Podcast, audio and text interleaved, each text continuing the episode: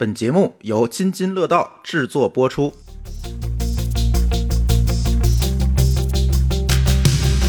各位听友，大家好啊！这是一期科技乱炖，除了还是我们仨以外呢，我们又请来了一位新朋友，苗老师。好，谢谢，很高兴认识大家。有点紧张啊，嗯啊我们新嘉宾都紧张，没事，慢慢的就放开了。一会儿你们听苗老师聊吧，都是行业内幕是吧对？对对，哎，这期跟大家大家聊聊啥呢？嗯，跟大家聊聊六幺八。虽然六幺八过去快一个月了，但是为什么想聊这个话题？我总觉得今年的六幺八有一点点不一样，因为第一叠加了疫情的影响，第二个呢，其实在直播带货这个领域呢，也产生了一些变局。对吧？大家都都知道的，对吧？比如李佳琦，咱不说什么原因了，反正就就消失了。哎，他是六幺八吗？六幺八之前，对预热，对预热的时候出出的问题，咱不说这个具啊，日子我记得啊，嗯。哎，对对，这不说因为什么，不说因为啥，说呃录不了了啊。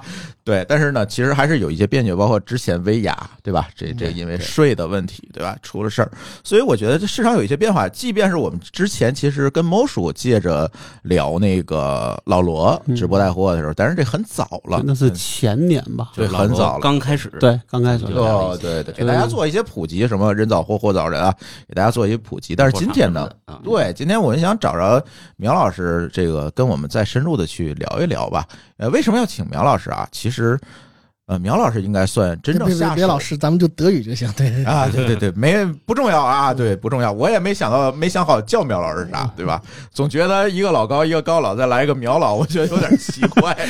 对，不重要，我再再说。对，苗那个苗老师可能跟我们多后后面会多录录音啊。所以，哎，聊聊这个事儿，就是嗯，为什么请苗老师呢？其实还是因为。这是一个真正在电商领域脏手干活的人，就是我们节目就特别爱请这个真正在领域里脏手干活的一线，对你别那评论谁都会，就像我们几个人一样，对吧？评论谁都会，对吧？但是真正干活的人，往往能说出一些大家不知道的事儿。所以今天把苗老师请来聊聊今年有一点儿不一样的六幺八。嗯，所以我要问一个问题啊，其实这也是我百思不得其解的。从上次录音跟猫叔录音，其实我就百思不得其解，就是为什么这么多人都在搞直播？我总觉得没啥人看啊。我觉得啊，我们几个都不看哎，吧。我们几个人反正都不看。嗯我说说体会啊，我虽然不看，但我媳妇看，她嗯，在直播直播间买了大量的东西哦啊，曾经一度这个一天几千块的买，哦，这后来当然被我叫停了啊。我说啊你自己看看账单，然后他自己把你们家的网叫停了吧？断开 WiFi 了。主要是钱，主要是钱包空了。然后他醒悟了，他说：“哎呦，原来是这样。”嗯后来呢，因为在她的那个小朋友圈里啊嗯，她也有几个闺蜜什么的，嗯她跟我聊说，她们其实都是重度，嗯，就咱们身边好像少啊但是她这个身边呢都是重度，哎，那他看小红书吗？不看啊，不，直接就看抖音，抖音直哦，直接转化，不用种草这。这挺猛，这挺猛，这个。对然后他，当然他我也我也采访他这个为什么啊？嗯。就是他觉得，就是他认识的人，包括他嗯。闲的时候，比如说咱闲的时候干嘛？有时候也刷这个抖音，哎，而且我记得有一个群友，这个嗯。忘了哪个群里了，有有有一个群友说说，自从刷了抖音，就发现时间过得飞快。啊。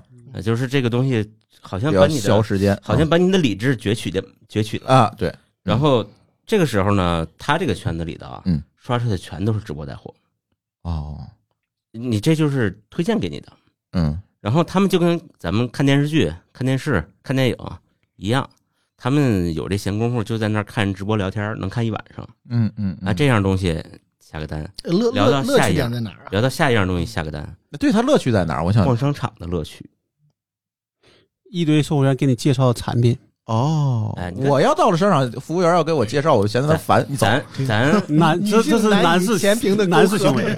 欲望的沟壑。对对对，咱们我我的感受就是什么呢？就是。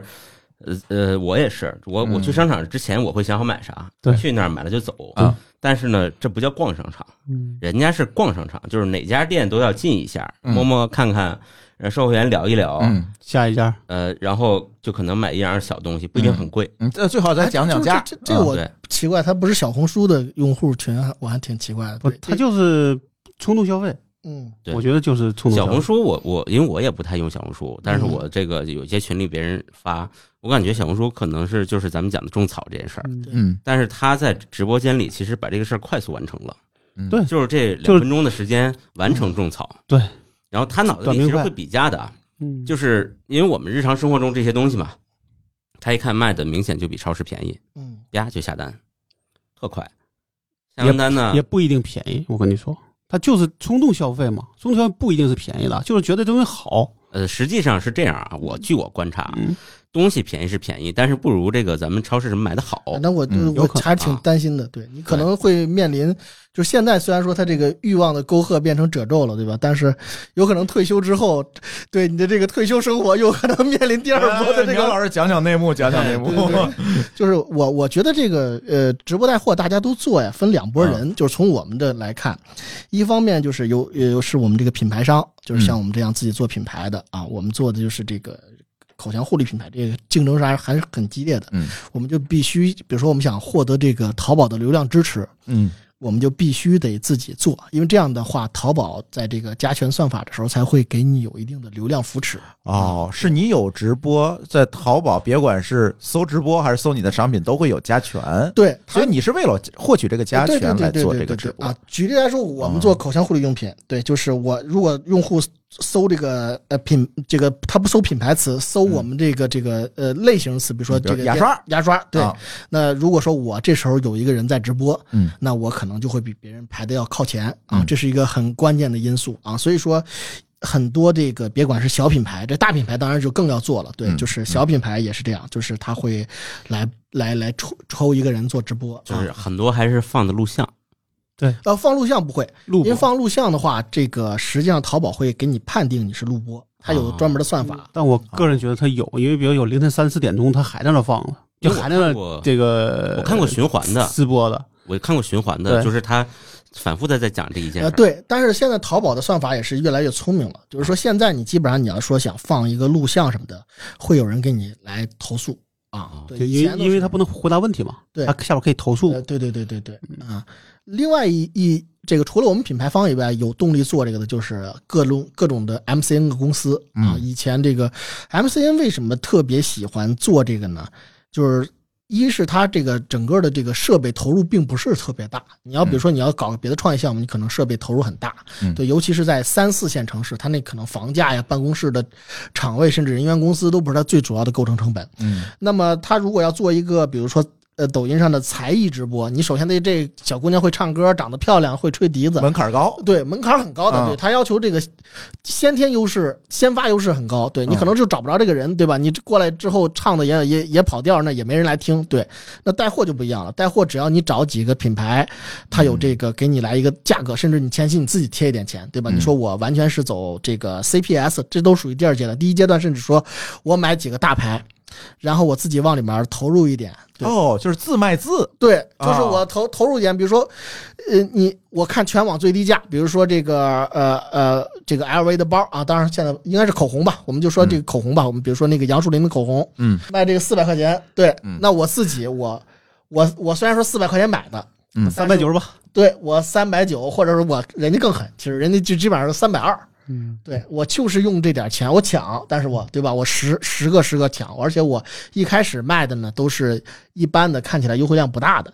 到最后你要一直看我这直播，我到这个最后的时候，比如说第十个商品的时候，我要让你们来抢这那个个惊喜，杨树杨树林啊，你就得一直盯着嘛。它总量也不多，对其实它赔的也赔不了太多。对，对所以说总量嘛。对，嗯所以说他就是培养这个这个用户啊，他先把这样把用户养起来，呃，而且这样的话，他这个主播要求也不高，就是说你主播可能是个口齿伶俐，对吧？口齿都不用伶俐，你可能带着这个南那个浓浓的这个广东方言啊，对吧？你更有亲切感。有有反向的，嗯就是故意塞用户是吧？对你更像是从香港把这货带来的那个人，对吧？而不是说哦对吧？对对对啊，一看，哎呀，你看。呃，他的这个普通话并不标准，有这个广东口音啊啊。我住在这个口岸，对吧？整罗湖一出门，一迈腿就到香港了，所以我呢拿货价比较低。巨低哎。啊，对你得关注我，对，因为今天是杨树林，明天我就是 LV 对呃 SK two 对吧？这这一类的，就是你就可以对，就呃，所以说它是一个很重要的一个能够快速起所以他通过这个去养号。呃对养号，他而且啊，关键是他一旦养了号之后呢，他有构成一定的粉丝，比如说过万了之后，他就有了一定的议愿议价权，他就可以找一些中小品牌来谈，比如说，哎，嗯你看我目前的带货数据是什么样的啊？那你有没有这个这个需求？因为现在整个中国的这个整个这个消费品的这个制造业啊，内卷的特别厉害啊。比如说我一四年我们刚做这个电动牙刷的时候，呃，其实创业企业呃国内的创业企业就两家。啊，呃，另外一个哥们儿没坚持多久去做伞了，对，还上市了，对，这个 做雨伞上市了，对，这然后就就就剩了我我一家了。但是到了一六年了，你就会发现，你无论做什么样的创业项目，就消费级的都是一堆啊。就像我们觉得最最火的，比如说这两年常提到的，无论是这个这几天最火的钟薛高，还是这个这个元气森林，对吧？都是一堆人在围剿啊。对我觉得，对，嗯，对，就是。这个说个题外话，大家恨的也不是钟薛高，其实最近就是实际上是恨的这个打着消费升级名义的这一堆雪糕，就是这嗯。这这这这一票，就是说你现在做任何的一个领域，都有一大堆人在呃，就是内卷你这个行业，很快都别人就进入你这个赛道，嗯，尤其是很多创业者呢，也你像我当时刚做这个领域的时候，我就跟媒体讲了很多，别人一听，哎，这个赚钱，大家都都扑上来。你你说太多了，你不够低调是吧？对，就是你太不低调了，你就就是上来就说我亏啊，我惨啊。对对对对是。后来我发现我们的同同业现在都这么说，但是的确是这样。现在现在是这样了，现在已经形势就是这个样子了，对，就是卖不出去。那你大量的钱都扑在都砸在了这个营销上。比如说，我看我们一个同业的一个数据吧，就是我们很多同业，就是包括这个其他的日化类的消费品，嗯它的上一年跟它第二年增长能达到百分之两百，达或者达到百分之一百，这个增长是在以前，除非你去做央视广告，你是没有办法实现的。那这个增量就说明什么？说明它大量的钱都砸在这个营销。那在这营销里面呢，除了你做这个我们说的这个传统的，呃，这个抖音的这个短视频，然后这个做这个微博，做这个公众号的推广，那么其实更多的现在是花在这个直播带货上，因为现在有直接嘛，对最直接，就是说有的时候你还要看这个 R，就 ROI 比对、嗯啊，你像那个，但是其实大多数很多直播带货的 ROI 是亏的啊，比如说这个呃，我了解的日化的这个基本上就是零点八到一亿之间。就是啊那就是很多投亏的呀对，就是严重亏的。啊一就是白玩了。对，一不是一就白玩了，你就达到一点几，它也是白玩，就基本上别的成本的，对，就是基本上不到二，你就基本上就是白玩。呃，二 Y 是按 GMV 算的，对吧？呃，对对对啊，对，所以那就是白玩嘛。对，就是基本上就是白玩。对，呃，所以说这个做的人多啊，但是呢，那个呃，这就是为什么做的人多，就是它嗯入门的门槛特别低啊。嗯那么品牌方是平台在逼着你做。那么 S M 呃 M C N M C N 机构呢，是说他做这一块呢，对他来说是呃投入非常小，而且有大量的，因为品牌内卷的很厉害嘛，他可以大量的品牌来选择，然后很快的起一个号，然后来找到自己新的玩法。对，嗯嗯，看出来就是一个卷出来的东西。呃，对，卷出来的东西啊，嗯不是，我觉得还是因为它相对来说离从从销售的角度上讲还是比较近，嗯所以可能大家因为又加上卷，所以它就变成这个现在这个样子。嗯，但你看，说比如咱举例子说，美国有没有直播带货呢？可能也有，嗯但可能没有这么卷，嗯对吧？可能还没开始。嗯，有可能没开始。呃美国或你或者反正这样说，比如说咱们这个六幺八、什么双十一，对吧？各种节，甚至每个月都有节。那造节，那你看美国有几个节？咱就传统的那么几个吧，它就是消费的节，主要黑五是吧？黑五啊或者消费对，这是这是我们传统折，可能还有一些小的，对吧？或者他可能每周会有一个什么打折啊，但是可能没有我们这么，就现在每一个电电商品牌都有一个，但是一年不是一个，N 我个。我我觉得这个跟这个整个的这个跟我们的媒体环境也有关。就是如果说到这个美国的方式和中国的方式有什么区别，嗯我们比如说美国的这个直播呢，它可能就很难撼动它传统的媒体，对吧？嗯你无论是看其他的这个，你可能能收到的各种带娱乐性质的台就很多，对吧？呃，也是各种没有底线的，对吧？所以说你在抖音上看这个他的直播在这儿卖货呢，呃，可能并不会对美国的那种、那哦我理解种社会你说的是什么了，对。对他的那个社会环境的消费者带来一定刺激。是因为美国的媒体相对来讲竞争充分，他就不需要大家把所有的出口都放在互呃，联网上对对对，。是是是，这我我咱们是很多东西不能讲，最后就只能买东西了。对啊我我举例来说，我们我们如果说现在做直播，你可以看到这个这个抖音上能够给我们放的这个呃直播的类型，对吧？就是淘宝就不说了，你除了卖货，你唱歌跳舞也没人给你打赏啊，对吧？打打就打赏对商家没用，呃，对，他也不会干。但是你我们就说抖抖音嘛，抖音这个这个这个直播里面，就是这是一个开放的直播平台嘛，世界的尽头是带货，呃呃，不是世界的，我我我觉得在国内的目前的尽头是带货，就是你看，呃，它无非就这几类：游戏直播，嗯，对？吧？才艺表演，嗯就是你别管拿大顶还是唱歌还是登个纲，对吧？都是这样的，纯聊天儿也对有。对。然后单纯聊天的情感交流，对吧？然后各种心理按摩加这个哄你睡觉这种的也有。另外一个就是直播带货，除了这几个，你说我们还能做什么吗？好像也没了。呃，对，也没有了，嗯对吧？我们可选择的空间就特别少。但我刚我刚才想起一个事儿啊，就是我们有段时间流行过电视购物，你你你估计你没怎么看过这个现在的电视台了。嗯，现在的电视台是这样的，隔一个台就一个电视购物台。你说的是盒子，对 IPTV，对吧？对，嗯，但我的我的意思就是说，没有当时那么火了，就可能就有，但是这个我我刚才觉得还是因为它转化慢。我刚才说的是想说说美国其实原来这个电视购物是跟美国他们学的，就咱从国外学过来的，嗯对吧订购，，但是好像美国那边也没听说这个东西怎么怎么样。不，你不在美国生活，我觉得可能咱都不是特别对对对对，理解我只举就举个例子。嘛，这个地方啊我我我感有一感触啊，嗯必须要上一下价值。哎，来，就刚才咱们讲的原因，就是因为媒体啊之类的被管的比较厉害，嗯可讲的事儿不多，其实导致了一个全社会的人变成什么了呢？就是消费主义。嗯我们是一个，其实消费主义是从美国来的。所谓消费主义，就是嗯我有更大的电视，我就不要小电视，嗯对吧？我要更好的东西，买更好、买更大的房子，嗯这个是我的人生价值。嗯，我其实是从美国来的，但是我们现在就比美国要严重。只剩这个了。怎么来怎么来判断呢？就是当你随便逮住一个人问说怎么样你才会幸福，我们一定有绝大多数人讲财务自由，我就会幸福。嗯嗯，嗯，财务自由是什么？就是我可以随便消费啊。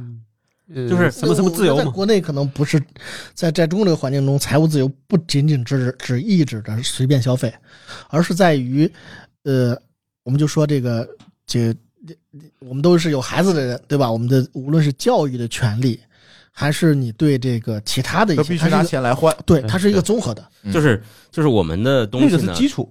都是都是得用钱来买来的幸福。嗯我们的甚至连爱情都要用钱来买。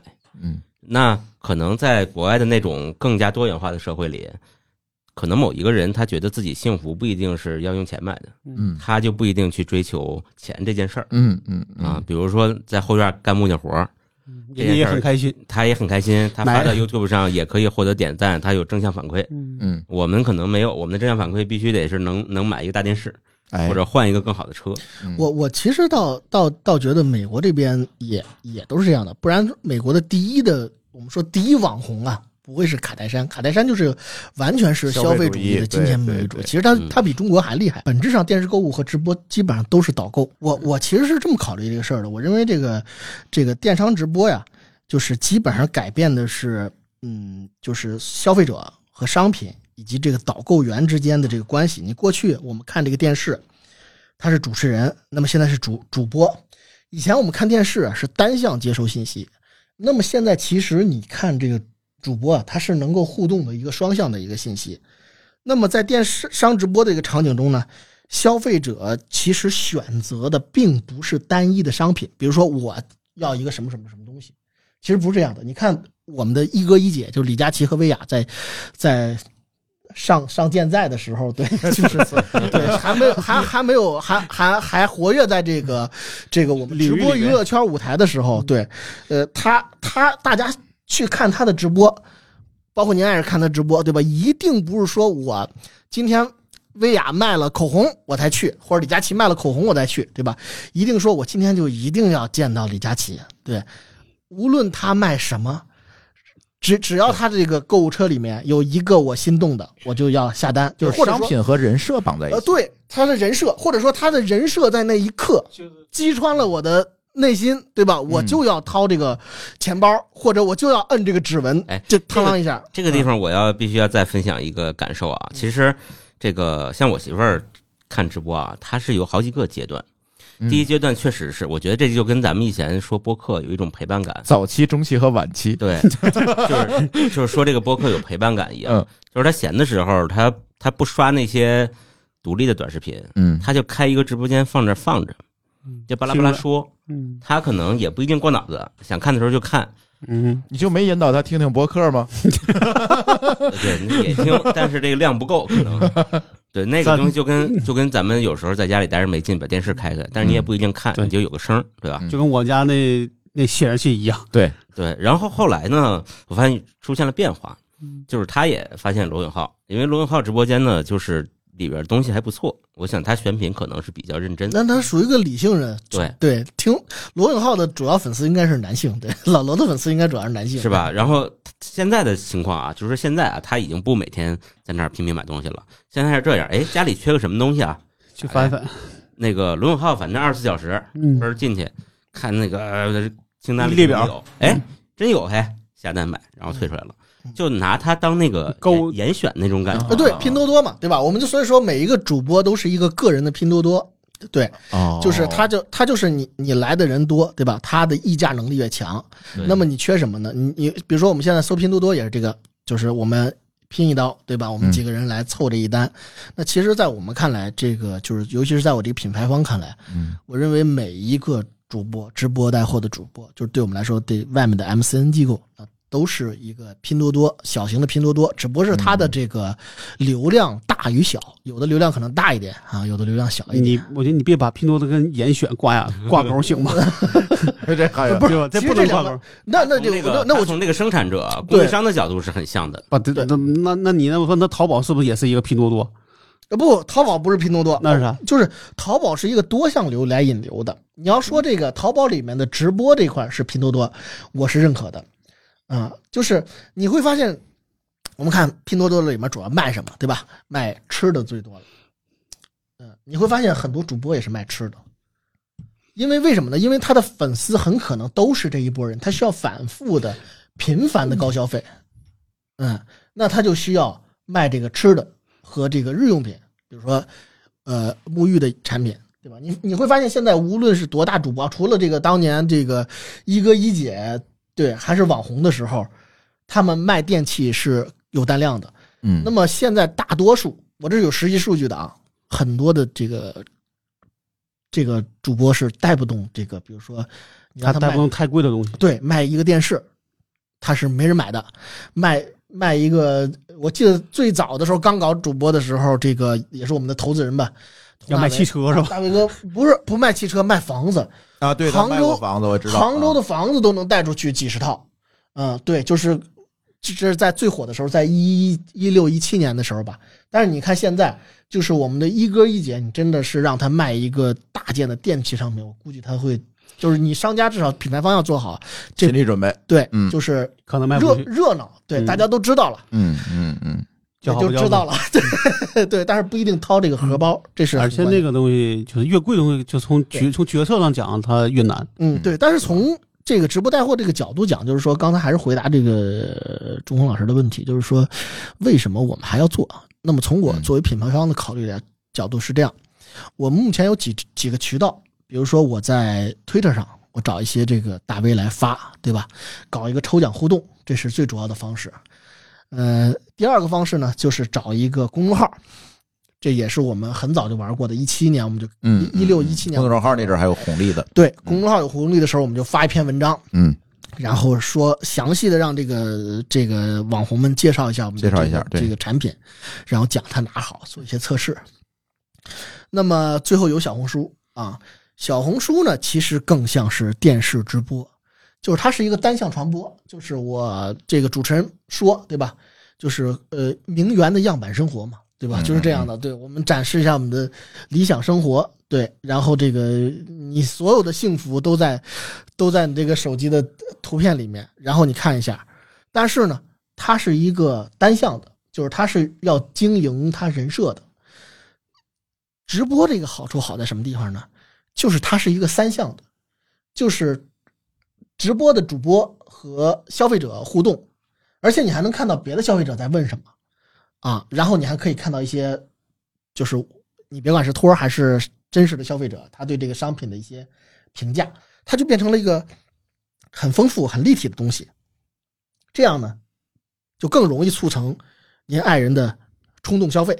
对，因为他觉得这不是比如说单一的一个信息来源，而是说好几个信息来源。你看主播说好，底下一帮叫好的，然后其他人一问，哎呀，他讲的好他妈啊明，白，还有抬轿子的，这对还有这个这个抱团取暖的感觉。对对对对对，这个叫冲动消费二点零。对，你就想象你 你你啊你，他完全不是那种逛商场的促销员那个感觉，他等于促销员旁边还有一帮围着的群众，还说：“哎呀，这个就跟跟我们以前卖看到的卖菜刀一样，对呀，这这这刀真好，这个对。”他在围观，然后觉得自己不买就觉得不合适了。对，真的不买你就不合适了，所以他更容易冲促成这个消费冲动。而且对于我们商家来说，假如说就比如说促成消冲动消费，你爱人为这个为我们这个这个，我还是不说我品牌名了，对吧？嗯因为啊，你说吧，没事，你你请我吃涮肉了，对吧？不是我 没事，OK，那啊没事，比如说你你你你你你爱人买了我们爱牙电动牙刷，对吧？我觉得这个呃我嗯冲动消费了很好，我这个提升 RO 比，如果即便没买，比如说他这一场不好，一般的主播会有复播，你哪怕多练我两遍品牌的名字，如果说他的这个同时在线的这个当时听这个的这个直播的粉丝能够有个三五万，嗯，对我来说也是一个还不错的品牌效果对嗯，至少他听过了，对他来说就有这个品牌印象了。对，所以说这就是为什么我觉得这个直播很多人在做嗯啊的一个很很还是划算，对，还是划算。对我们来说，相对来说，当然，当然，现在其实按照这个，如果说按照性价比来说，品牌自己做直播，就是除了大品牌啊，像嗯类似杨树林或者是欧莱雅这样的以外，或者说这这这些海尔这种这种超级大的品牌以外，那么多数是不划算的。像我们这种小品牌，就你假如说你雇两个小姑娘，对吧？然后每个人，呃，要在三四线城市还好，大概薪水也就是六到呃呃六千吧，六千左右吧。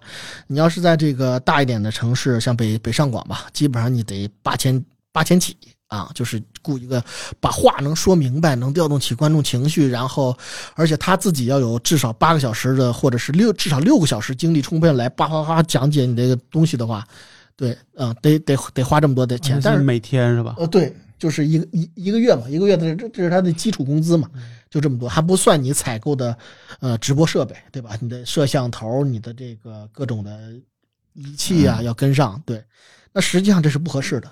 你两个人你就可以算出来，你假如说两个人一万六，对吧？嗯，你除以三十天，而且他周六周日他是不那个上班的，对你，你最后就五个工作日啊，每个人，那你实际上是这样算下来不合适，所以这也是为什么我们现在在逐步的用这个人工智能的虚拟主播来代替这事儿，因为你会发现主播其实也不需要这个像我们做情感陪聊啊，或者说是做这种唱歌跳舞啊、不需要图灵测试，呃，对对对对，他基本上他我们发现这个整个的这个用户在售卖的直播间里停留大概也就一分多钟，对，嗯嗯，所以说但我觉得这个效果可能会越来越差。我个人觉得，哎，虚拟主播，我突然想到一个好处啊，你可以开一万个直播间，呃是这样的，是这样的，走量。你能开，别人也能开，一定会越来越差的。对你如果说大家都已经充分竞争了，对那你反正你先开嘛，别人还是真人嗯，这一真人一个人只能搞一个直播间然。后，然后我虚拟主播，我可以用服务器扛一万个直播间，呃对对对，就先拼拿大水漫灌拼。拼服务器，对吧？也也不是拼服务器，其实这是拼技术。嗯，还有，其实这个主播这个虚拟主播这块，你就需要这个你的文案是吧？呃对，或者说你的这个知识树嗯，嗯，做的细不细，就不能让大家觉得很假。对，或者说你盯了几分钟这个虚拟主播，有没有出现恐怖谷效应，哦，对对吧？对，别最后这个东西没买着，感觉像吓死了对对对对对对，吓着了。把你这个把你品牌拉黑了。对对对，讲讲。什么是恐怖谷。我怀疑我们很多听友不明白什么叫恐怖谷。对恐怖谷其实就是说，呃，你你会发现，就是说这个东西很像真人，但是你又发现他的这个整个表情呢，不像不是真人，然后你对，非常诡异。然后你发现他整个表情很、嗯。很很呆，对，就是很多这种日本的这种这种这个原先做的这种老式的机器人都会有这样的，他表情很呆滞，然后他还在用人的语言在跟你说，你会会突然觉得毛骨悚然，对，你会觉得这个 这个就像外星人一样，对，或者是他是外外星人派来的这个间谍一样，对，其实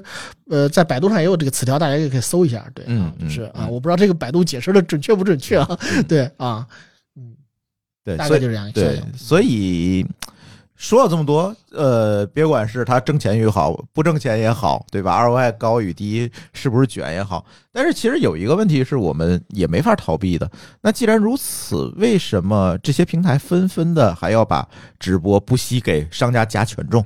不惜我我做很多事情去推它，甚至说不惜把流量给了这些头部的主播，也要去推直播这件事情。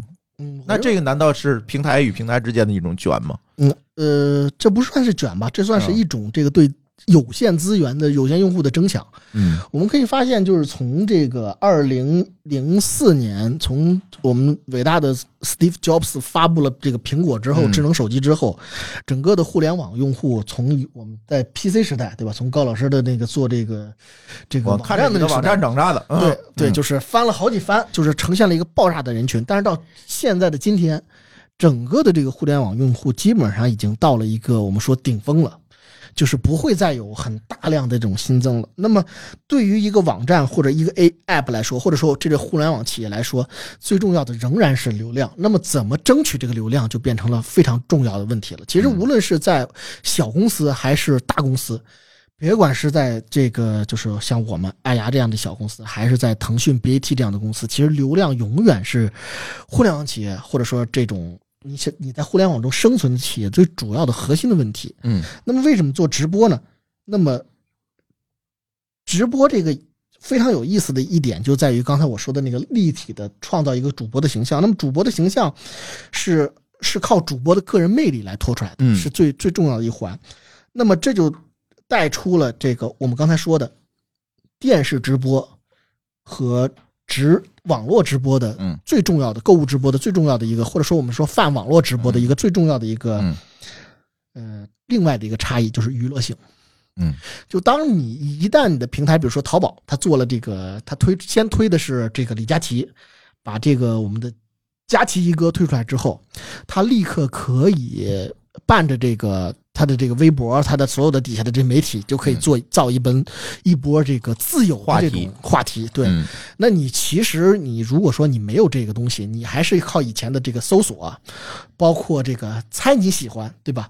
就算他猜出来了，就是猜出来你爱人喜欢什么了，最后也不一定能促成更广泛的这个用户不断的去返回这个淘宝的这个平台。可能只有你想买一个什么东西的时候，嗯你才会想到，甚至他已经到了超市这个场景中的时候，他才会想到，哎，我是不是看看网上更便宜啊？但是这时候决策就变成模棱两可了。对他有可能说，哦，我现在就想拿到，那么贵五块钱我也，呃，就是老娘也不在乎，我就是就就就要就要拿到手，今天这一刻啊。但是直播就不一样，他把你大量的。这个是他通过这个娱乐性啊，能够吸引你的眼球，你可能就会说，哎，反正我现在这个睡睡觉前，对吧？这个或者说我正我觉得现在的这个综综艺节目也不好看，对吧？也是先播放九十秒的广告，哎对对，中间还插播广告，那我还不如再刷一波抖音呢，对，看看一哥在怎么打折，对吧？万一某个东西打折正恰恰是我需要的，对吧？我去看一下啊，而且，呃。大家都有这个心理预期嘛，它就增加这个娱乐性，然后大家就去愿意看。我们可以看到，其实在这个呃李佳琦和薇娅还这个还健在的时候，又来了，还活跃在这个人民群众的舞台上的时候，对吧？还活跃在这个我们最最最最知道的这个这个舞台的时候，其实一哥一姐上微博头条热搜的。就是我们说 Top Tab 热搜的时候是非常非常多的。啊，嗯。对啊，抖音可能没那么多热搜，但是在微博上，他们一定是每个月至少有一次会因为是一个各种事儿是吧？对对对要么就是说什么这个这个又过了一个一个叫什么，又突破了一下那个带货的新高。对对对对新高，所以说今今年一百亿，明年两百亿的，对，或者说是他制造了话题，对，或者是他们俩因为什么一个没有打折，没有这个打到史上最低折，对吧？两个人互相掐起来投诉了对嗯啊，或者说这个一姐去参加了春晚，那这其实无形中，那你从哪儿能看到一姐啊？那当然要是从淘宝来看到一姐啊。也就是把电商从工具变成了娱乐产品。呃，对，呃，说是或者说更具体说，用我们互联网的专业的这个眼光来看，这就是引流产品，嗯或者是你是一个引流的项目。嗯，甚至不仅是引引流了，还有一个粘性的问题在里面，对社群的问题在里面。对，对。就是你有话题性，嗯。话题性具有传播性，嗯。然后你你用传播性造成了引流，引流之后呢，因为看了一哥一姐的超级便宜的带货，促成了这这个这个我们说叫消费转化吧，我们不不说英文词，对我们这个不不说散装英语，对我们 对我们这个我们就说就是促成了你的这个整个的浏览转化率、购买转化率，嗯那这是一个多好的事儿啊，对吧？那那对平台来说，他当然愿意捧出多个一哥一姐来来对刚才干这件事儿。刚才苗老师说那个淘宝那件事儿，就是嗯说你你开店的，你必须有个直播，管有没有人看，然后你才才能加权。嗯，我就心里想，哎呀，这个淘宝淘宝的同学们也不容易。你看他这件事儿干嘛？他明显就是用我现有手头可用的工具嗯，来拼命去补充对这个直播内容嘛。对对对，来激他嘛，他没别的什么招儿了，我就干脆我就连排排名的这个权重这么重大的权重嗯都给你，就是为了鼓励大家去开直播间。嗯，对嗯嗯我我觉得其实是这样，就是我我我反而觉得这是互联网企业的一个很重要的一个生存手段，也就是每隔三五年，我们要自己卷我们自己一下，对，就是一定要找出新玩法，不然你的用户就会疲劳，或者说当一个呃呃当这个腾讯。呃，当优酷还沉迷在这个呃自己的这个视频的时候，突然出现抖音，对吧？嗯从天而降，你会发现你就要不就被别人卷了，那你还不如说 OK，那我们今天我们就公我我我先卷别人，对我先自己卷一波我自己，对我先内部去先卷起来。我又想起阿里那本 PUA 手册，嗯，对对对对对阿里边出了一本 PUA 手册，里边有一句话就说这事儿了，就是你不淘汰自己，就会有人淘汰你。就是卷自己去，对，对对对你就去要主动去卷别人。对，腾讯不就是这个最典型的做法吗？赛马对，什么都来两份儿，对，嗯就是都是双份儿的。对，我们先自己内部卷起来，对吧？我们嗯卷起来之后，我们最后 谁赢的那个赢者通吃，对，我最近啊，就我也上淘宝可能看看东西或者买点东西，但有时候我觉得他那个至少直播那东西，有时候我就看了一眼，我就真就退了，可能一分钟都达不到。不，那这个这个高老师，你这，我觉得你是技术宅男啊。可能我在现实世界中要沉痛的打击你一波，就是嗯像您那种的这个直男，中年直男，就基本上不是我们的潜在客户，你知道吗？就是 这这个你老婆可能是呃对对啊，这个非常正常，著名的排序嘛，就是什么小孩儿、啊，女人、狗，然后才是男的，不不不不，小孩儿、女人、老人、最后的男人，最后男人，主要现在大家也不生孩子了，这现在就是女人、宠物、狗。男人没了，男人没有任何价值，是吧对对？对对对，就直播这事儿而言啊，大家还是看这个主播的个人魅力。就是其实你可以理解为，就像我刚才说的那样，就是每个主播都是一个自己的一个拼多多。那么呃，那他自己的一个拼多多，他自己的这个能不能带多少货，或者他自己的收入，就关系到他这个自己能获取多少流量。那么你就会发现，通过这些这个他们和用户的互动，或者说这个沉淀自己的私有流量，李佳琦这些人。薇娅这些人，他就快速的明星化。这个为什么李薇娅要去参加这个嗯，明星走秀，对走秀？而且呢，实际上他们也吃到了这部分红利。你看现在很多这个我们说这个我们就说电梯广告吧，就我们去电梯上都都会看到这个视频的广告，对吧？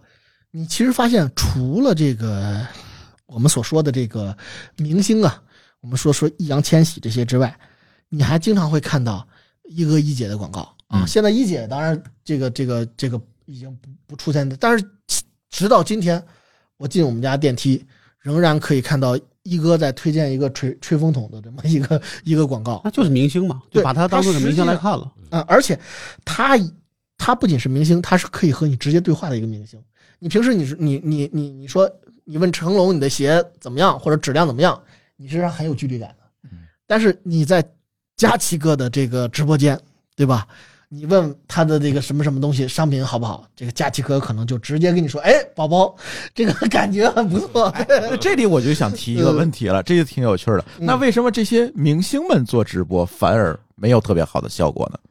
我觉得反而这是明星自己的这个，对，就是很多都是他自己问题。对他们自己的，一是他可能就是他嗯，并没有受过直播这样的一些训练呃，对，就是明星往往我认为他自己会背着一部分包袱人设包袱，啊对，而且就像那个我们现在看的很多这个，我看过一些这个明星的采访啊，呃，我比如说就是我我们这个就是我们最亲近的我们的投资人爸爸这个佟大为老师来说，我们跟佟大伟老师也进行过深入的聊天，我就问他为什么你不去做直播，对吧？既然卖房子能卖的那么好的一个成绩，对吧？嗯说明这个很这个呃，您的这个受众肯定是最有消费能力的。他就说，他觉得这个一是这个呃连续让他像李佳琦或者薇娅那样说很长时间的话呢，对他来说是一个就是影响他本职工作的一个很大的一个一个因为他毕竟本职工作不是干这个，呃对，而且他认为，与其这样，他作为一个职业的演员来讲，这个他还不如认真的呃多钻研钻研表演，然后多练几部戏，然后多这个培养一些这个自己公下公司旗下新的这个艺人。嗯，我想这应该代表了绝大多数对演员要自己成为一个专业演员的这样的一些这个人的一些就是，所以他志还不在此。对他的嗯志不在此，而且他目前可能自己在演戏方面也是完全就是在呃收入啊的嗯没有问题的。嗯对，那么我们也看看看到一些现在的很多这个明星带货，你会发现那个我们以前老说这个这个刘一刀对吧？嗯这个。我们这位大姐，其实现在她的频率也不是特别高了，大家都嗯慢慢的就是降这个真正靠这演戏来吃这碗饭的人，他也就慢慢的降低这个频次了，这是一个核心原因啊。另外一个就是说，很多演员在做这个直播的时候呢，他往往一是背着包袱啊，嗯。但是即便他放下了包袱，那么在直播这件事上还存在着几个他们以前没有接触过的门槛，可能比如说我最简单的。举几个例子，比如说我们很多的这个之前有有有湖南卫视的这个一个大姐就翻过车嘛，对吧？就是很多演员在做直播的时候，商品翻过车。穿，长江，对对对对啊。啊，就是或者说我们的这个呃嘎子，对吧？翻嘎这之交，这一直在翻车，这个也是翻出了自己的一 种风格，对吧？翻出风格来，对，翻出风格来了。大家去看就是为了看这翻车？对对对对对翻车没人干了对对对，但是哎，很有意思，他在农村中还真的沉淀了他大量的消费者，对吧？啊，也有，也对对，也有也有嗯有，对对这种，不然那些两块钱的白酒是怎么能卖到二十的，对吧？这是这是一个谜一样的这个，对吧？这销售手段。除了刚才他说的，就是那些还是想做演员的人，剩下就是想赚快钱的。呃，对这快钱呢，你在选品各方面就突出别对，的问题了。这这嗯这的确就是一个核心问题了。那它是就涉及到的这个供专业性问题专业性，对供应链、选品，你的包括怎么对去播，对，怎么怎么让去播，能怎么去词儿，包括你这个关键的是，你的产品究竟是不是一个真正过硬的产品，嗯这就非常重要了。但是很多明星呢，他往往认为这个事儿很简单，可能觉得我自己用着好，就够了。对吧？呃，就跟我们以前的那个这个、呃过得刚刚好的郭老师一样，对吧？他觉得这个藏藏蜜排油红茶他自己用了嗯啊，也排出油来了，他就觉得特别好嗯，啊。可能他自己用的真的结果就特别好 结果就翻车了。但是可能其他的人跟他的这这个这个筋骨体质不太一样，对吧？用的就不太好。对老罗一开始也翻过很多，对对吧？从各方面，但是其实但是你看他好像最近这一段时间就没有了，基本上就很严了。对，但是我我个人觉得罗老师这个就是罗文浩老师，就是我们也算是微博这个互相关注的好友吧，对不对？我也是，我也是 我们也是，我们也是，对对对我们是互就是相拉黑的好友对对，不要这个不要这么过滤我们用户，好吧？下播之后再听。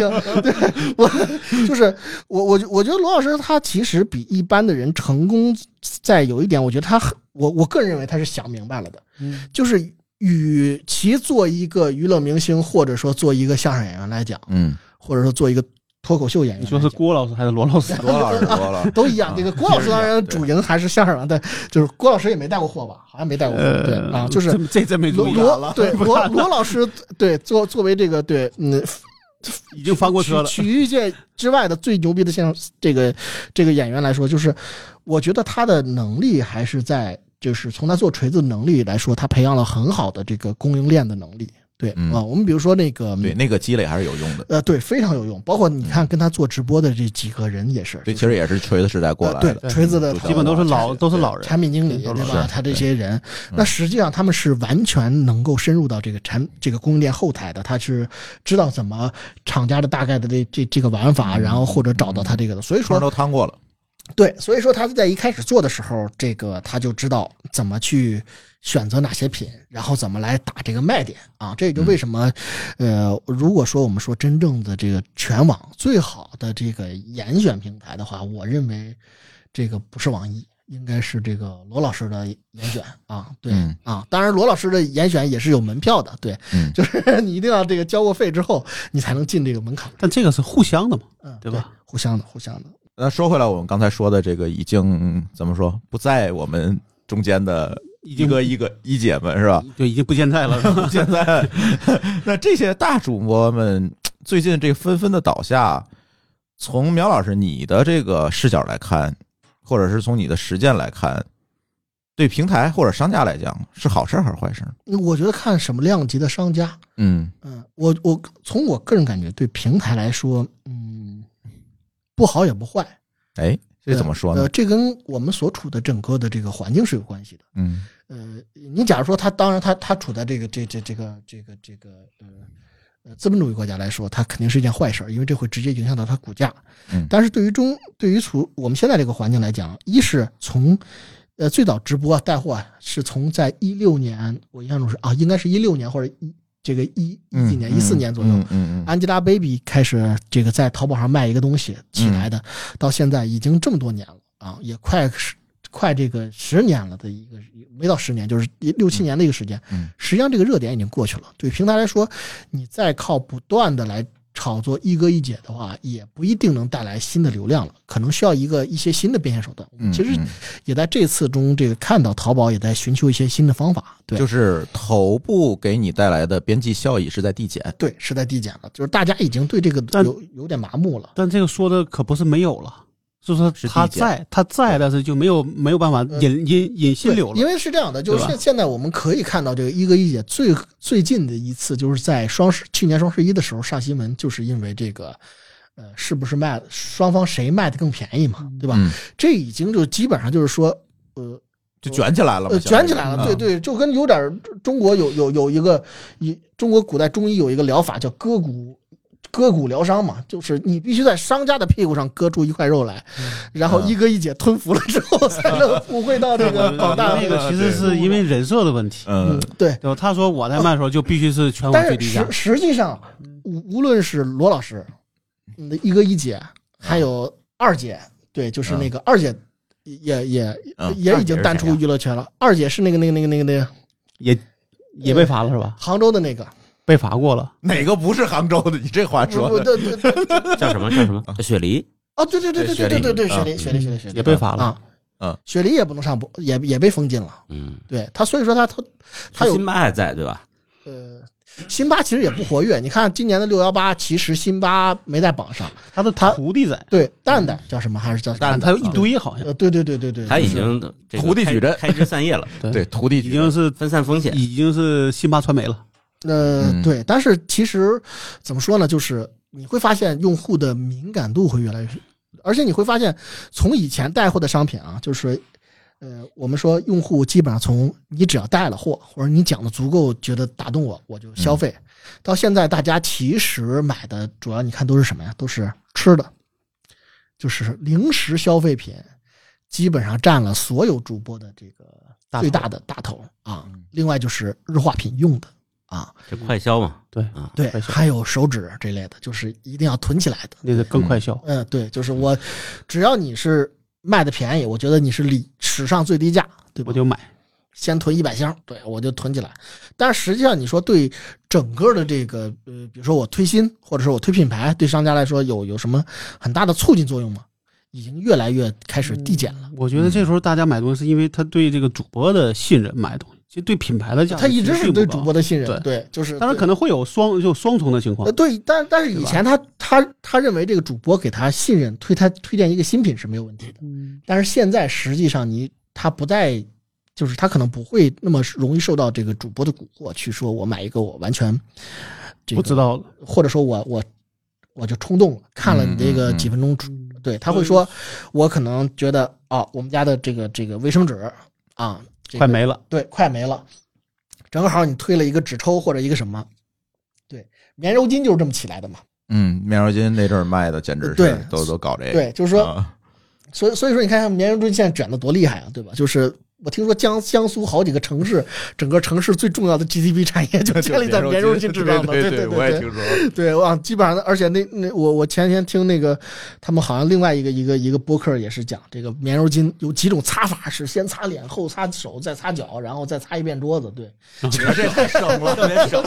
这个对对对对，什么棉柔棉对，就是它就基本上变成这样了。对你就会发现，你如果说我我们作为一个品牌方，我肯定是做一个完整的一个品牌的计划，我要推新的话，或者说我想推一个我的。呃，爆款产品的话，我要做一个完整的一个计划，可能我会有不断的这个有哪些预算，比如说我会在公众号、在新闻投放、在这个呃其他投放上，我都会有多少比例。我以前这个模型下去之后，我大概会有多少？但是现在呢，可能在主播这块，我就要会有一点点的缩减，我就会会做一些挑选。更理性了。对我们商家也会更加的理性，而不是像以前说、哦、OK，全网就是就是就是我一定要打开每一个直播间，这个每一个主播的购物车里，对吧？至少前十大里面，对他们每一个月都要轮一次。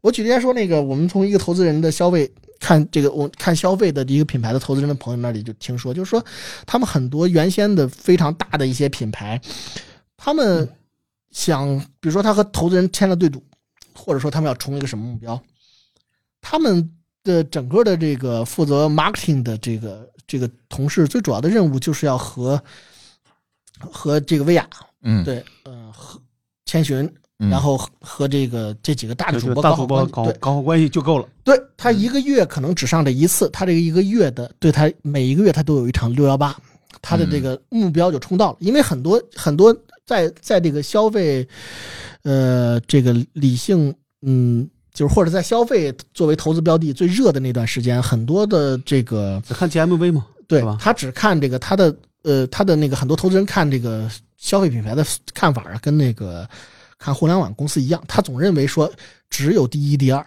嗯啊，第三、第四就都不要活着了啊，嗯嗯，然后只要我嗯我把这个品牌投砸到第一、第二，对吧？我就对我就是东方不败了，嗯嗯嗯。但是后来他发现不是这样，最后发现是西方失败。呃，对，其实后来他就是很多人才发现，哦，OK，原来产品经理这个词是宝洁发明的，嗯，宝洁就 对宝洁是世界上最著名的自己内部卷起来的这他的，洗发水就 N 个品牌，对对，所以就是内部卷品牌吧，对，嗯。宝洁就是哦，OK，十个产品经理做一块香皂，每个人不同的口味、不同的形状，你们自己去策划，然后嗯。卷起来，嗯。最后活下来俩，好，我们就我们就是赢者通吃啊，就是基本上是这样，消费者就是这就是日我们的消费其实就是这么这么卷的啊，就是说你比如说我们。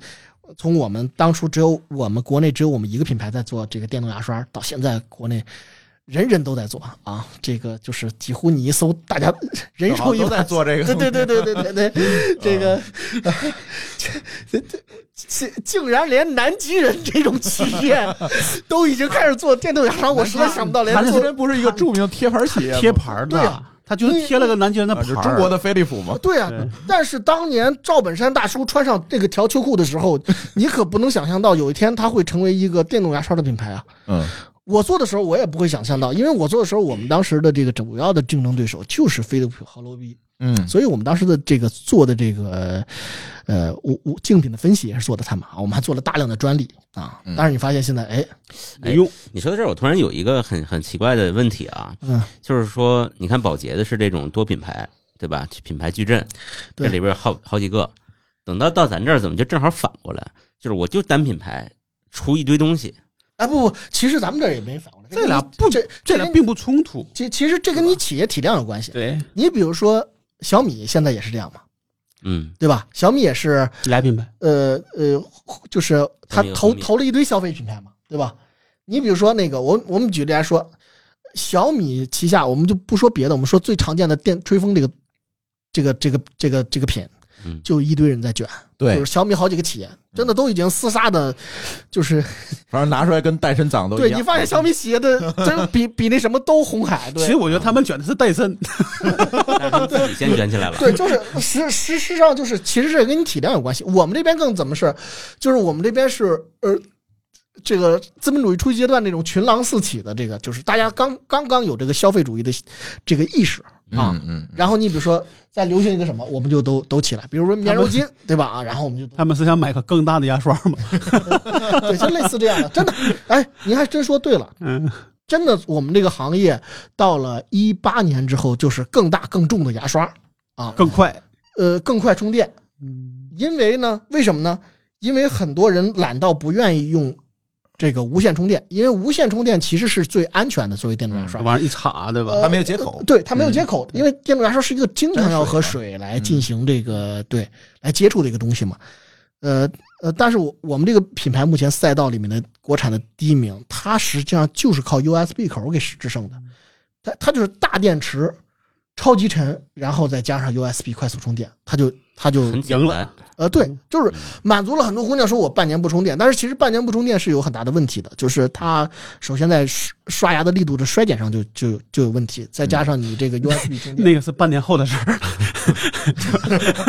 过了七天不退货 你买回去就不管了，啊，也也也也有，也有道理。对，这你这时候我都有种莫名的产品经理的悲哀就涌上胸口，你知道吗？对，嗯，对，所以说这这这这就是国内卷的一种一种玩法，对，嗯呃，听说李佳琦出事儿第二天，好多大主呃，好多那个中小主播流量涨了啊，佳琦哥不是说自己出身的，是设备出现了问题啊我啊人家并没承认。对我们作为品牌方认可他这个设备出现了问题，呃设备到现在也没修好，反正就是对对啊 这设备寄寄到火星去了。对对对对啊，你对呃，其实李佳琦呃，在这个设备出现问题之后，的确出现了一波这个，就是第二天吧，出现了一波这个有流量转移是吧？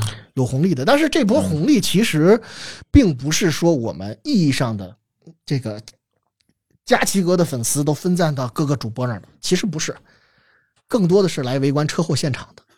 嗨，对，就是说好奇他宝宝们，对他其实是来看，啊可能这里面也有这个个把这个这个女性能承担的，呃对购买了冲动消费了，嗯，但是车祸现场围观一两天也就够了，对，第三天就不你干嘛要围观车祸现场呢？哎，这就是人性的问题，人性嘛不，嗯，有那么多车祸现场吗？你你不应该问我品牌方他们为什么来围观车，还是说，还是说因为攀岗直升之后，大家开始频繁出车祸？大家因为是这样的，就是当一个榜上，对吧？我们我们比比比如来说，我们举个我们举个这个呃符合社会主义价值观的例子来讲，如果说福布斯财富榜上，当这个呃李嘉诚这个李老师 不是第一李老爷子，对，呃呃，李大爷不是第一的时候，你觉得第二个是马大爷呢，还是丁大爷呢，还是另外一个马大爷呢？对吧？你肯定是想知道的。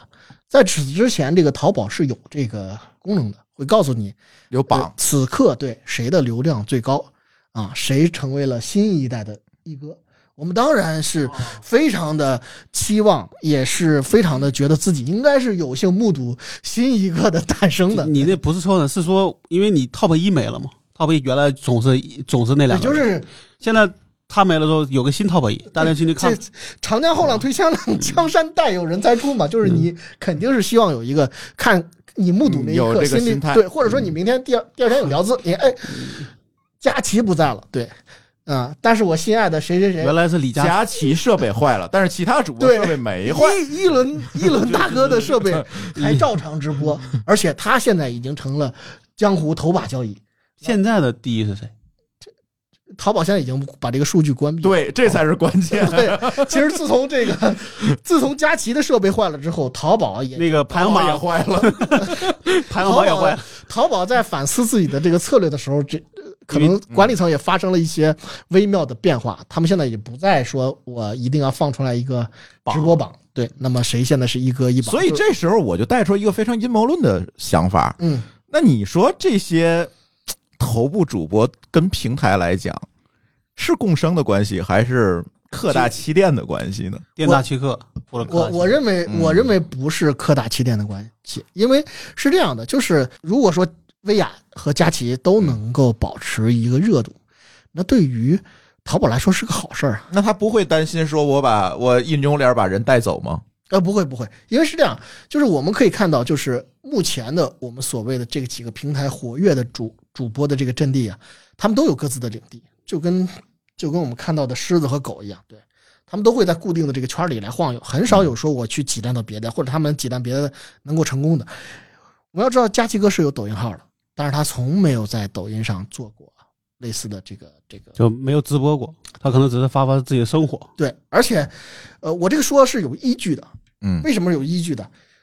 东方甄选放出来，就是当这个这个这个我们我我我我们我们说这个这个这个这个新东方的业务在急剧萎缩之后，他们推出的第一个在股票上第一个概念就是他们要做农产品的直播，嗯要做惠农，对吧？惠农的这个这个这个政策，但是实际上当时没有反应啊，也一直没有反应。这是在去年十一月份他们在就说了的，对就说了，嗯也实实实际际在做的，但是什么时候有了反应呢？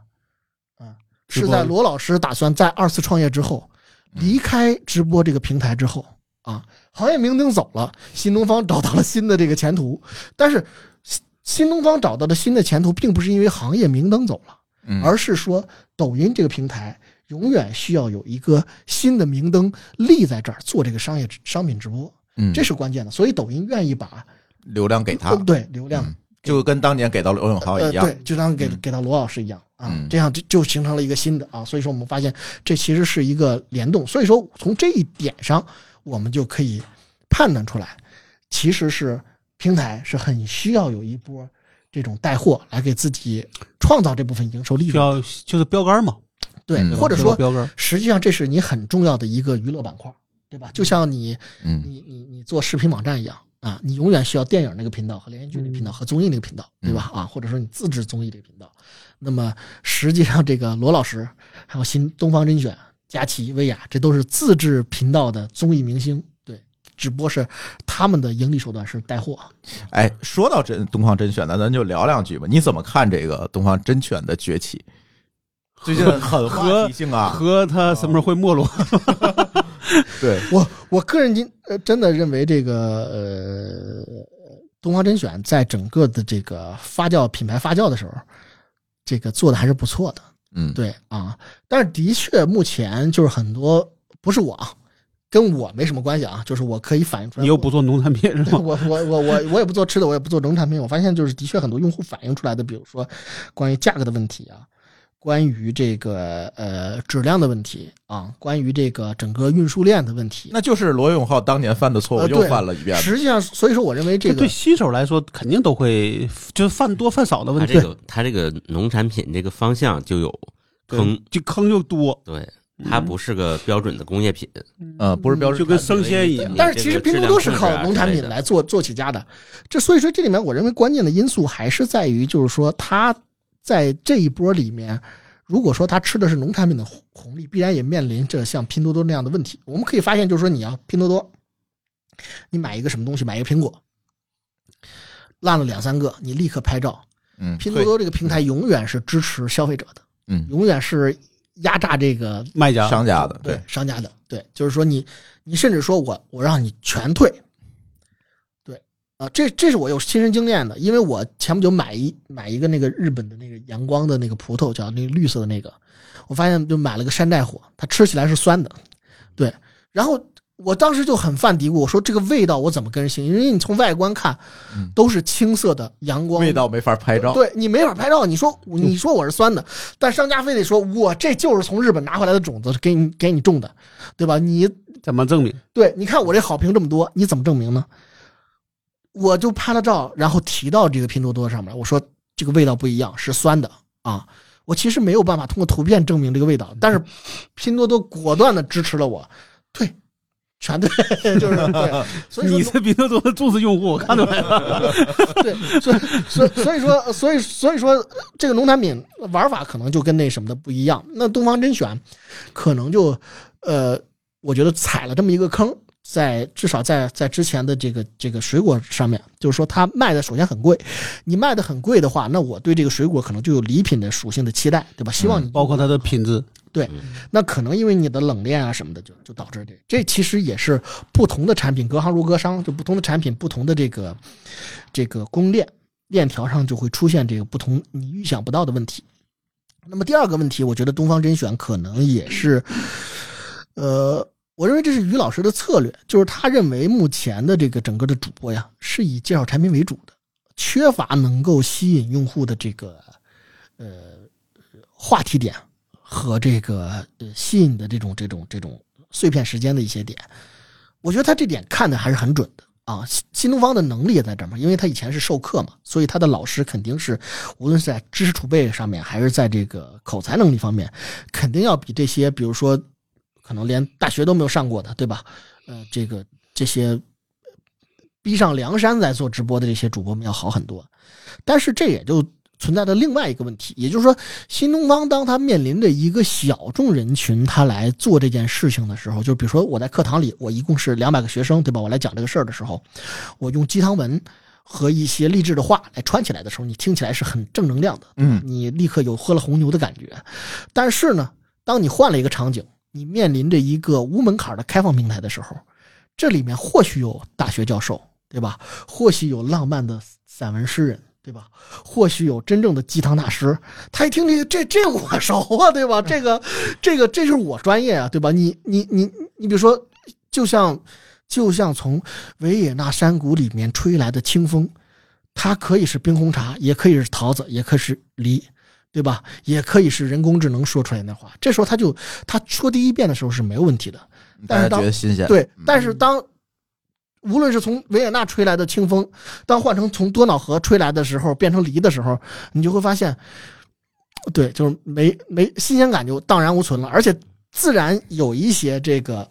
你你用鸡汤文来卖东西的这个影响到鸡汤大师的本职的工作了，那他自然来攻击你嘛？对，嗯这嗯必然就是他会质疑你说，哎，这这两个不挨着。对，那么我认为现在东方甄选可能就需要更多的，呃，我个人来看啊，如果说我跟我对面坐的不是，呃，朱峰的话，我对面坐的是于老师的话，我会非常诚恳的建议，就是一是把握好供应链，把供应链这块做好，这还是内功嘛？对，这是修炼内功。第二个就是说，可能更多的需要在台本上设计上，可能更多的需要跟产品相关，还是而不是说，对凹造型，呃对用不是说 O 可能能能带来一时的流量，现象级嘛？对，但长现象级期看，对对对对。可，能我讲两个英文单词。其实，其实就是相当于他选了一条比较难的路，嗯。因为你要你就不管只要你不是只只讲产品，对，你就需要创作，对这个文学，或者是实际是你要和产品发生一个关系，把这个产品升华，这本身就是一种创这个作的过程。这个，而且还更难。对他就算单独创作个鸡汤，可能还容易一点儿。对他要跟产品把产品揉进去这个难度更高。这就跟咱录定制节目一样，对是命题作哎，文，不能这，命题作文。完了暴露了，对，它相当于每一场直播都是一个六个小时的软文。对，那这个那个累了对对对啊，那朱老朱老师还是很用心的啊，那看来可以给所以你做我们定制节目很贵是吧？对对对对说明你在小作文上还是花了一定时间的。对对对对，咱们看例假要不要念一念？可以买一波，可以买一波。嗯，对，所以说这个可能就导致了，因但是直播，而且尤其是这个直播这个事儿啊，它是一个很快速的事儿，就是从你选品、定品，对吧，嗯到商家跟你沟通啊，很可能就是一个月呃都不到，一个月一个月时间基本上就是。嗯那么这个过程中，你何况你做的是农产品啊，真的很可能的。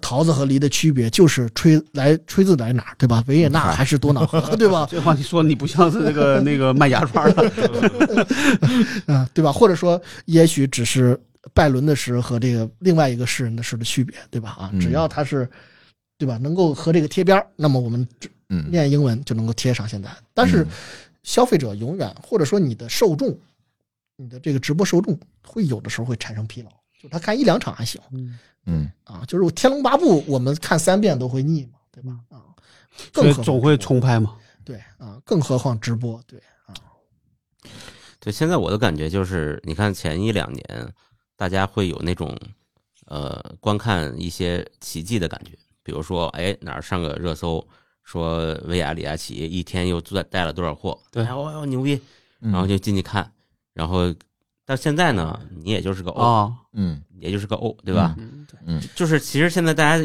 整个这阈值都已经阈值拉高很对多也不是，我觉得也不是阈值拉，就是大家认为很平常，这是个平常的事。主要是他说的那个是对的，就是每隔三三五年，大家就是一个需要个新东西新，东西，然后去吸引用户，因为因为用户本身的这种情况就是喜新厌旧的。因为我们的肾上腺素必须有一个新东西来来重新调出来嘛。比如说，呃，特别是受这当然，我们目前这个直播衰落的这么快，也是跟疫情有一定的关系。嗯就是说，从品牌方啊，从物流啊，从消费者自己的对都会有问题对，从消费者自己的荷包上来讲，大家都或多或少有点紧张。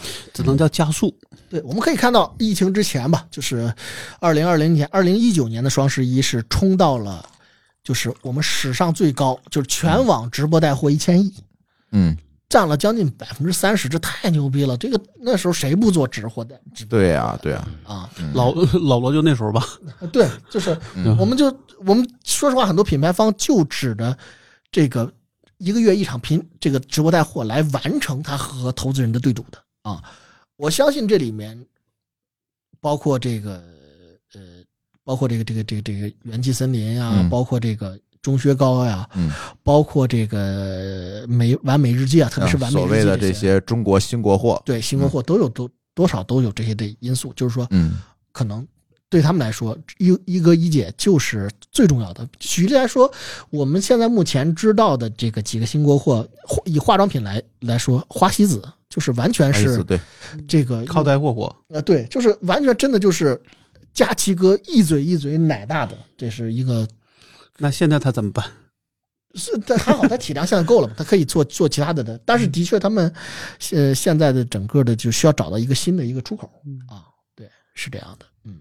哎，我记得当时看老罗刚开始播的时候，那时候可能在线的时候十几万吧，嗯高的时候。现在他第一场确实是非人非就前一个礼拜，第一场还得还得热闹，大家都想围观嘛，对，那就是那那时候也是好奇苗。老师说这个也是围好奇观因素，对对嗯但是后你现在看，基本上可能就他有他在的时候，可能也就也就一万人，嗯嗯嗯，要没有他，可能就就几千人了我们。也不知道现在罗老师什么时候在，可能对，他突然就在了。原来他有他有段时间是是有预告的，有预告但现在就变成神出鬼没了。嗯，对，现在再再说他是二十四小时播了，嗯，对吧？神出鬼没，其实是为了降低你预期好它降低频率。对，然后能够能如果一直是稳定的，它突然消失这事儿太明显了。能够培养新主播，对对吧？也能就算是给新主播做做这个过渡嘛。对，但现在我不知道有多。少人了。但如果抖音因此而降低了它的这个权重，不知道它这后边的这个怎么样。其实我认为现在直播没落的还有另外一个原因，就是整个的这个直播呀，占这个销产产品的营营销费用啊，占的太高了啊嗯，，基本上有很多都能占到百分之五六十。品牌方撑不住了，呃，对，品牌方撑不住了。我举例来说，我们再以这个罗老师举例子，在罗老师还没有走上直播达人的时候，还是一个这个广告达人，呃 那这个那产产发布会达人，对，产 发布会精英这个做手机的，其实我做我认为第一代锤子是做的非常不错的，嗯。啊，就是呃锤子当时推的唯一的电动牙刷就是我们爱牙的，对啊，就是他当时是发了微博，然后虽然说在发布会上没有说，但是锤子当时官网和微博上唯一卖的电动牙刷品牌就是是卖还是奖品？呃联合卖哦销售销售，就是在在推的商城我们算是就对罗老师卖这么几个东西，一个是那个那个那个他的 T 恤，呃他的手机壳是？日本的一个设计大师的一嗯一个书啊，嗯那书然后手机壳、嗯 T 恤、我们的牙刷嗯啊，然后这个空气净化器啊，也就卖这么几个东西。呃，但是罗老师开了这个直播之后啊，我们也跟他第一时间接触，他们的人也跟我们聊，但是这个价格，它起起始的这个价格就把我们刷下去了。对啊，嗯就是然后就只只能找大牌了。对他的嗯，因为他要的这个整个的这个这个整个这个给你做这个做这个直播的这个费用啊，无论是你的这个呃，我们说这个坑位费，还是说这个你的抽成都会比较高，那这就导致了你没有一定的量，或者说一定的做着亏必亏的决心的话，嗯你是很难弄起来的。这个就导致了为什么就是嗯，大牌很很或者说拿到钱的这这波人很容易新就新的对新公司，但对新公司或者拿到对，比如说他拿了投资人的几个亿，他就可以来疯狂的来烧这件事儿，冲一下对，对，他就冲一下，冲一波，然后达到投资人的目标，就是说，就是或者是用我们现在去年常见的这个消费品牌的一些品牌就说嘛，就是加满油，一脚踩到底，看看下一个加油站在哪儿。到了就再加满，到不到不了就到不了。大家就下车推吧，对，就是再见了，对，就就弃车而去就就。没人推呃，了，对，大家就速到猢狲老。板必须推，作为法人你还是得推。对，我觉得现在这帮人看，就是这时候就大家是卷了钱就跑了，嗯，往公司一扔不管了。现在看的时候是这个样子的，因为坑太大了，贴不起。填不上，所以说，它就变成了有些什么呢？就是说，既然你想不赔的多和赔的少，那我当然是希望赔的少了。那很多品牌的商家呢，新品牌商家呢，就变成了，你既然是个营销游戏，那我们就按照营销的玩法玩，对吧？嗯就是八星八钻，对吧？啊，就是八八星八剑，对对对对，就是八星八剑啊，就是皇帝的玉玺一比一仿刻出来的啊，嗯就是文玩，就是变成这种文法了，就是宣传营销的大于了产品实际的使用价值。那么消费者在拿到之后呢，也开始对自己在直播上买到的商品或者看到的这个推荐降低预期啊，而只有头部主播当时，也就是说这个像呃佳琪、薇娅、雪梨，对吧？啊，林依轮这样的大主播，他是对品牌方有一定的议价权的啊林依轮算是转型了。哦，是吗？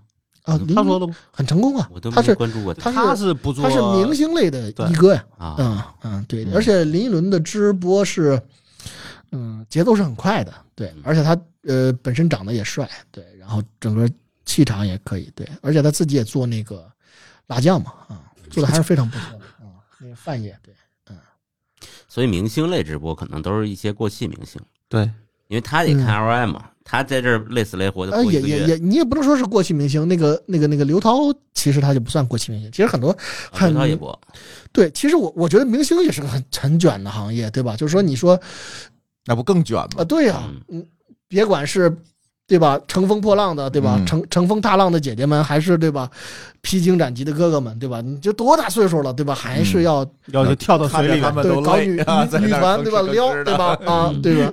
啊，年轻的撩不动，也要要要也要硬爱你，对吧？也要然后把硬撩 我们这边 硬撩，对，嗯，哎呀，综艺可以单聊，真的。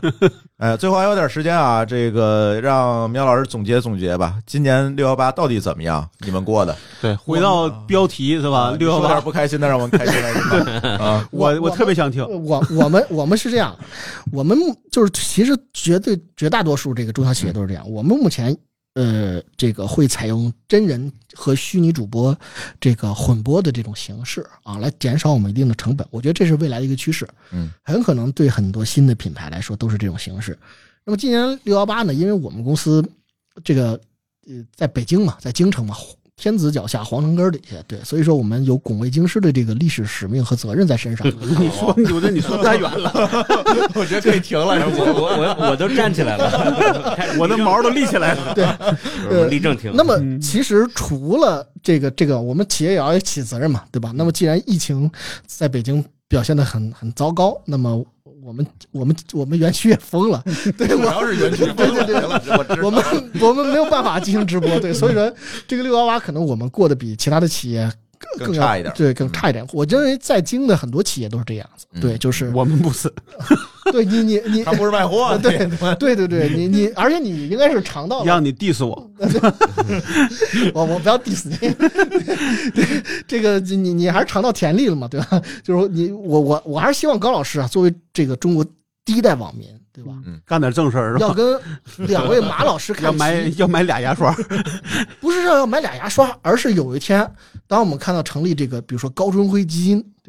春晖基金，而不是春风基金的时候，不是跑路的那个春风的时候，你能 你说是网易那个吗？你 你能说德语我我们我们跑路吧，我们投了你，对，哥现在账户上有三个亿，对吧？嗯可以跑路了。呃，对，也可以可以投了你，顺便对。那么我们肯定过得比这个当然我们过得可能比上海的好要好一点，但是也但是我们赶上这个六幺八。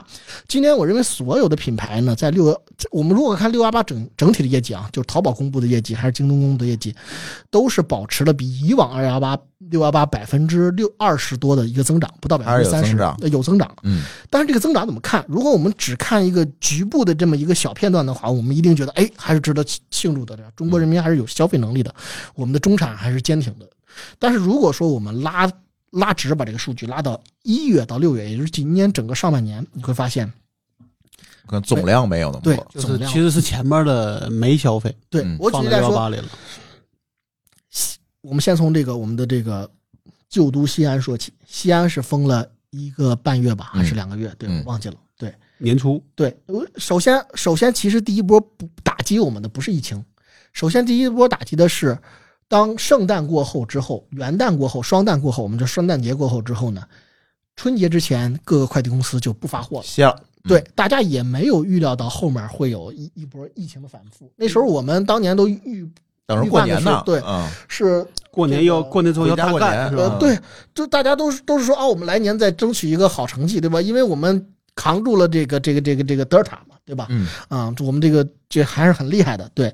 然后呢，春节这边基本上大家都停了，但是春节没过完之后，上海这个西安就爆发了。嗯，西安爆发没多久，上海就沦陷了，对，中间有个天津，嗯，啊，对吧？对，还有个天津，但是天津，压的比较快，呃，嗯。对，主要是消费能力也不怎么样，就是这是实话，这是实话，对，对。好里边好像还有沈阳，呃，对这这都是呃，就是东北整个东北。对，，我其实这个最有消费能力的是长三角嘛，对吧？嗯，对，长三角里面的核心的我们的发动机就是上海嘛，嗯，上海是三月底就开始，一直到五月份，这个很这个是现在也没完啊。呃对，这个其实应该是三月三月初对吧？三月初就开始，然后一直到五月份，而且上海的这个一一弄呢，就是大家一开始以为是一周两周，但是实际上你会发现，我靠，一个月两个月变成，抗战了。对，就是呃，我们以为这这这个是是是是是是一个是一个局部小范围，对吧？结果变成了国际大气候了。嗯，然后紧接着上海完了之后呢，没想到这个我们的京师也沦陷了。嗯，嗯，这就又又来了一波啊，就是这几波叠加呢，就就导致中国 GDP 还有深圳中间深圳还出了一次，嗯嗯嗯，那个中国 GDP 排就是唯一这个有财政留余的这几个城市里面，十个城市就是从最大的广东到西安嗯，啊，这几个里面很多城市都沦陷了，这是最有消费能力的地方。是，啊，那就导致了实际上上海和广东、深圳封的时候，深圳封的时候是我们的供应链就全瘫痪了，嗯。上海封的时候抑制了将近至少百分之四十的，我这数字还是有保守的啊，消费能力。啊。北京封的时候，很多公司都没有办法做事情，也是啊，也是抑制了很多消费能力。北京至少还能这个快递还能收发，上海是完全快递都不能收发了，你需要相对的应该叫瘫痪。对啊，你需要去团长那儿 每天买，关键的是是买肉买奶，对吧？对吧？连我们这个这个这个这个强东哥背后的女人都需要在朋友圈里 问问对吧对，问问东西，都已经断奶了，那对吧？都那那那那就就就是这种这样的一种悲惨的情况。所以说，你拉开上半年的情情况来看，你会发现六幺八呢，只是一次大家对于自己可能家里常用品库存消耗的大的一次补充。比如说，嗯以前呢，我家里囤两箱手手指抽啊嗯或手指就 OK 了。但是因为有了上海、北京这些事件，可能上海人民就说，我要腾出我三分之一个课金，把这个手指、肥宅快乐水这这些全部都囤上。这回来四箱，对我们家囤了二十五箱可乐，嗯，对啊，你看，对吧？在这个天津房价也是两两三万一平米的这个情况下，你需要拿出这么多资源，自己有限的资源来嗯来，这个钱也是压在这儿的。对，可能我们觉得可乐可以换一切，以上海 大大宗性大家不要拿上海 当标杆，好不好？对，所以所以说这个六幺八这个冲起来是冲起来，这个日化，比如说爱牙今年我们的这个销售比较好的，像我们的这个漱口水、我们的牙膏，当然也有我们的牙刷啊，这是包括我们的牙刷头，这些都是，特别是以牙刷头，很多人开始囤积啊，还有这个像牙膏这些日用品，还有美白牙齿的一些东西啊，但是呢，你一些非常用的东西，大家就买的少了，或者说你说我没那么急，对或者必要性不强的就不买。对，或者说我们，我看我们消费升级一下吧，可能这忍忍过去了，对吧？现在都讲新三年、旧三年，缝缝补补又三年。你看今年的手忆苦思机，甜。对，你看今年手机就是消手机就对非常差。我看小米好像换手机就维持了跟去年差不多的轨。已经不错了，对，我觉得小米已经真的已经是拼了，对啊，而且你看今年小米手机还算行吧，但是你看今年的这个电视，就它那个吊瓶事件的叠加的这个，嗯就就出现了很大的一个下滑。对我认为其实我们还好，就是因为我们算是一个技术流，在在口腔行业算是个技术流的这个企业啊、因为我们算是在这不多里面，就是有拥有自己马达发明专利的嘛。我其实觉得最悲惨的是那些在一九年跟投资人签了二零二零年，这不是二零二一年，或者在在二零二零年签了这个二零二一年或者今年对赌的这些企业，这些企业是最悲惨的。嗯，我举这三年全废了。呃，对我举例来说，我看到好几个品牌在去年的增长，也就是二零二一年的增长是百分之二百、百分之三百、百分之一百一这种增长，但是到今年，它肯定是拿一个大量的一个一个一个营销费用冲起来的一个费嗯冲份额的，嗯冲了这个份额，结果今年掉，裤衩儿一下就对吧？嗯，就整个就掉下来了。嗯，哎哎，最后一点时间啊，允许苗老师做个广告吧？可以，嗯对，啊那对，先那也得给个优惠是呃就吧？给给给优惠给优惠，送几个奖品吧。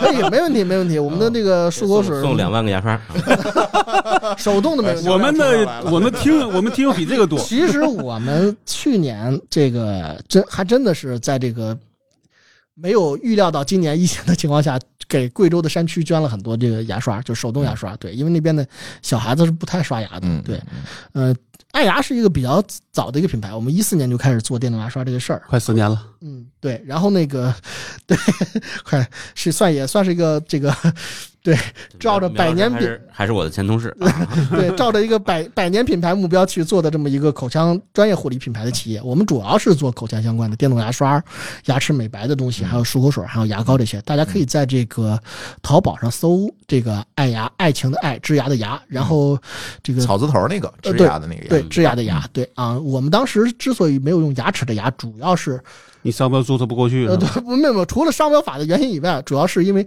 枝芽的芽，我们把上面这个草字头啊看成两个加号，一个加的是互联网科技啊，嗯一个加的是这个健康生活。呵，讲究。对因为我们的牙刷是可以连这个说法太接，官方了啊！这这真的是我们的理想啊。允许你重说，那我再想个不一样的词儿。这个，因为我们当时是国内第一把这个能够连接智能手机的牙刷，就是能够监测到你哪颗牙刷了，哪颗牙没刷，现在还能连吗？呃，也能连啊。我们的 APP 至今维护着，对，嗨，这还活着？还活着，还活着，还能下载，对，嗯嗯，而且还有儿童的 APP，哎，我们还壮大了，对我们儿童的牙刷也能连接天猫精灵啊这些，督促孩子刷牙。呃，然后那个这这就是我们当时叫爱爱爱牙，就是治牙的牙的这个一个主要的原因啊。然后那个回去之后吧，回去之后我生成一个优惠券，嗯然后给到这个朱老师这边，我们所有的这个乱炖的听众都可以对吧？收到这个爱牙史上的第一次乱价的这个优惠政策。乱价。对，大家别误会啊，这个节目不是给苗老师做广告的节目，因为呃后面我很有可能会多请苗老师来录节目，因为他比较谦虚，他说他自己是卖牙刷的，其实他还是一个网络安全领域的大牛 前前啊从业者，对前前从业前，但现在也是大牛了，对吧？所以呢，可能会多来参与我们乱炖的录音。没问题。对对对，啊行，我回头把苗老师的这个优惠券放咱那个 show note 节目简介啊。舒淇总要不让我说 show note，因为没人知道 show note 是啥，就是节目简介啊，放节目简介里大家找就行了。如果你收听的平台看不到节目简介的话呢，就去我们的微信公众号“津津乐道播客”里面去找到这期节目的文章，也可以找到苗老师优惠券，好吧？行。嗯好，没问题。嗯，那我们这期哎，看上去是带货的伦敦节目，呃，差不多了。那我们就跟大家先聊到这里，感谢大家收听，我们下期节目再见，拜拜。拜拜。再见。